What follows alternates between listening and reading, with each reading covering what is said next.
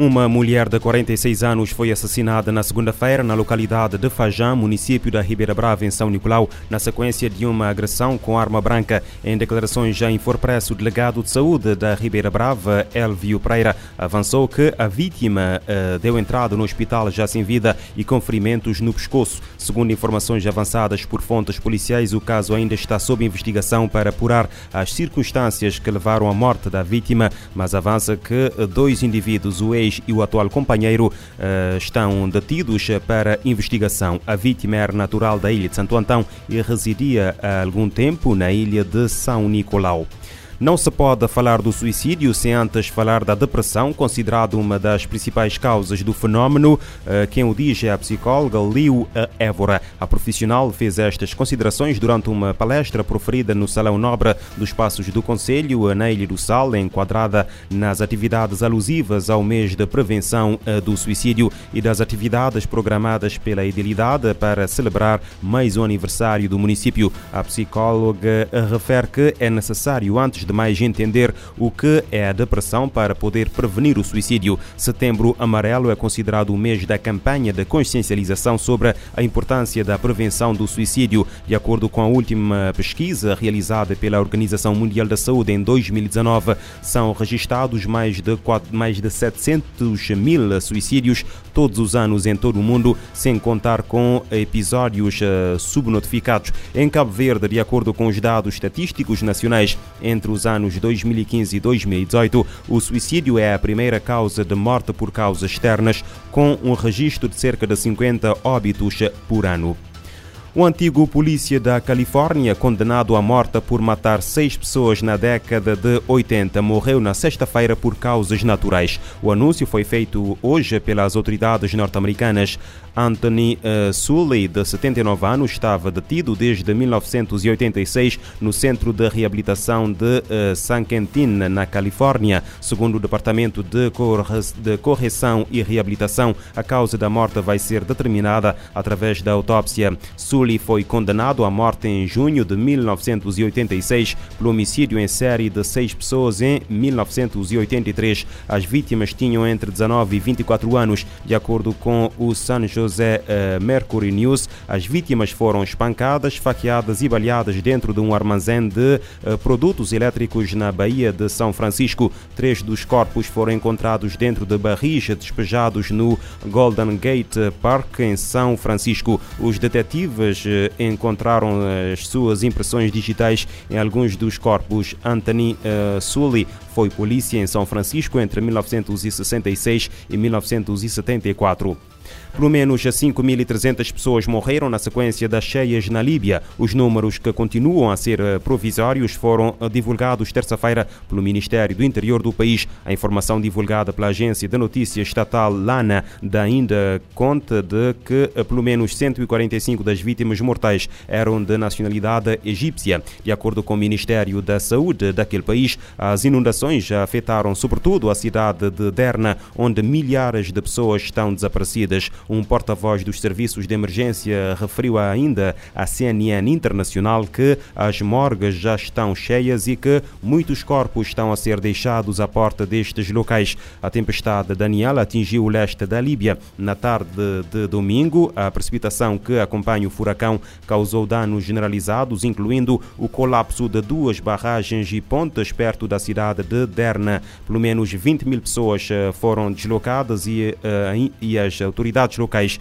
lançaram operações de, de busca e salvamento, uh, descrita pelos especialistas como um fenómeno uh, extremo uh, em termos de quantidade de água que choveu. A tempestade Daniel já provocou também pelo menos 27 mortes na Grécia, Turquia e Bulgária. A população síria está totalmente desamparada. O alerta é das Nações Unidas. A Comissão Independente do Inquérito da Síria divulgou esta terça-feira o relatório mais recente sobre a situação do país árabe afetado por 12 anos de guerra. O documento vai ser apresentado e discutido no Conselho de Direitos Humanos a 22 de setembro. Em entrevista ao News, o presidente da Comissão, Paulo Pinheiro, ressalta a preocupação com o desamparo vivido pela população síria. Porque o problema dessa guerra na Síria é que durante todos esses anos os interesses verdadeiros e as necessidades da população síria não foram levados em conta. A maior parte das partes no conflito estão mais preocupadas com as suas próprias agendas e a situação uh, uh, foi se agravando cada vez mais. Pinheiro destacou que a situação econômica é extremamente grave, com 90% da população numa situação abaixo da linha da pobreza. Segundo o presidente da comissão de inquérito, este é um fator que reforça o apelo por uma revisão das sanções em vigor no país. É necessário que os países que impuseram sanções setoriais econômicas que façam uma revisão dessas sanções, porque as elites no, no país, as elites, as classes governantes, as, as sanções nunca se abatem sobre essas elites, se abate sobre a população. E é necessário saber efetivamente qual o peso do papel, da influência dessas sanções econômicas na situação de po po pobreza crescente é, do povo na Síria.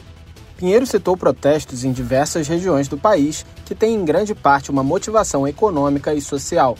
Ele também mencionou que a população civil está totalmente desamparada e sem proteção. Ele lembrou que a comissão emitiu apelos de cessar fogo após os terremotos que atingiram o país no início do ano, mas os combates continuaram. O especialista disse que a reintegração da Síria como membro da Liga dos Estados Árabes não deve criar ilusões de volta à normalidade, mas afirmou que na diplomacia qualquer abertura de diálogo é positiva. A centralidade de tudo, do que nós fazemos, é o respeitar os interesses fundamentais da população síria. É para isso que se quer a paz. A paz precisa vir o cessar-fogo para que o mundo tenha condições de ajudar a, a, população síria, tanto no país como os quase 7 milhões de refugiados uh, na, na Europa e em outros países vizinhos. Pinheiro disse esperar que as questões de direitos humanos sejam consideradas no processo de reintegração da Síria à Liga dos Estados Árabes, bem como a proteção de direitos econômicos e civis. Da ONU News em Nova York, Felipe de Carvalho. De acordo com a ONU, a situação econômica na Síria é considerada extremamente grave, com 90% da população abaixo da linha da uh, pobreza. O tráfico de metafetaminas no Afeganistão e nos países vizinhos está a aumentar. O alerta é do Escritório das Nações Unidas sobre Drogas e Crime. A agência identificou um aumento de quase 12 vezes na quantidade de apreensões da droga em cinco anos. As apreensões passaram de 2 toneladas e meia em 2017 para 29,7 toneladas em 2021. Em relatório publicado neste domingo, o NODC sugere que o tráfico de heroína continuou, embora em uma taxa menor, depois que o Talibã voltou ao poder em agosto de 2021 e introduziu uma proibição de drogas em abril de 2022. O tráfico de metanfetaminas, no entanto, foi intensificado desde a proibição, indicando uma rápida expansão da fabricação da droga e uma possível reformulação dos mercados ilícitos há muito tempo dominados por opiáceos afegãos. A diretora executiva do NODC, Gada Wali, disse que o aumento do tráfico de metanfetaminas no Afeganistão e na região exige atenção imediata. Segundo ela, ações de coordenação regional para impedir o desvio e contrabando de substâncias químicas é essencial para impedir a expansão contínua da fabricação ilícita de metanfetaminas dentro e ao redor do Afeganistão. O Ali afirmou que o novo relatório do NODC visa fornecer à comunidade internacional informações vitais para enfrentar a crescente ameaça das drogas sintéticas. O relatório, entendendo a fabricação ilegal de metanfetaminas no Afeganistão, analisa os diferentes ingredientes usados para produzir a droga. O documento aponta que no país asiático, parte da produção é baseada no uso da planta efedra. A espécie vegetal cresce abundantemente na região e contém efedrinas, que podem ser extraídas para fazer a droga. No entanto, medicamentos para resfriado comum e produtos químicos de grau industrial são mais eficientes e econômicos para a fabricação de metanfetamina e, portanto, representam uma ameaça muito maior, alerta o relatório.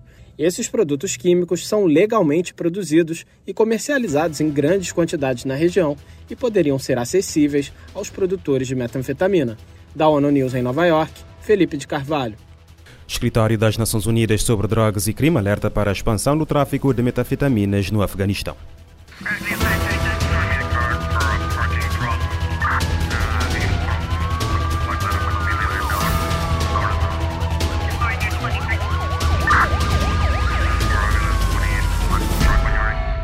Este programa está disponível em formato podcast no Spotify e em radiomorabeza.cv.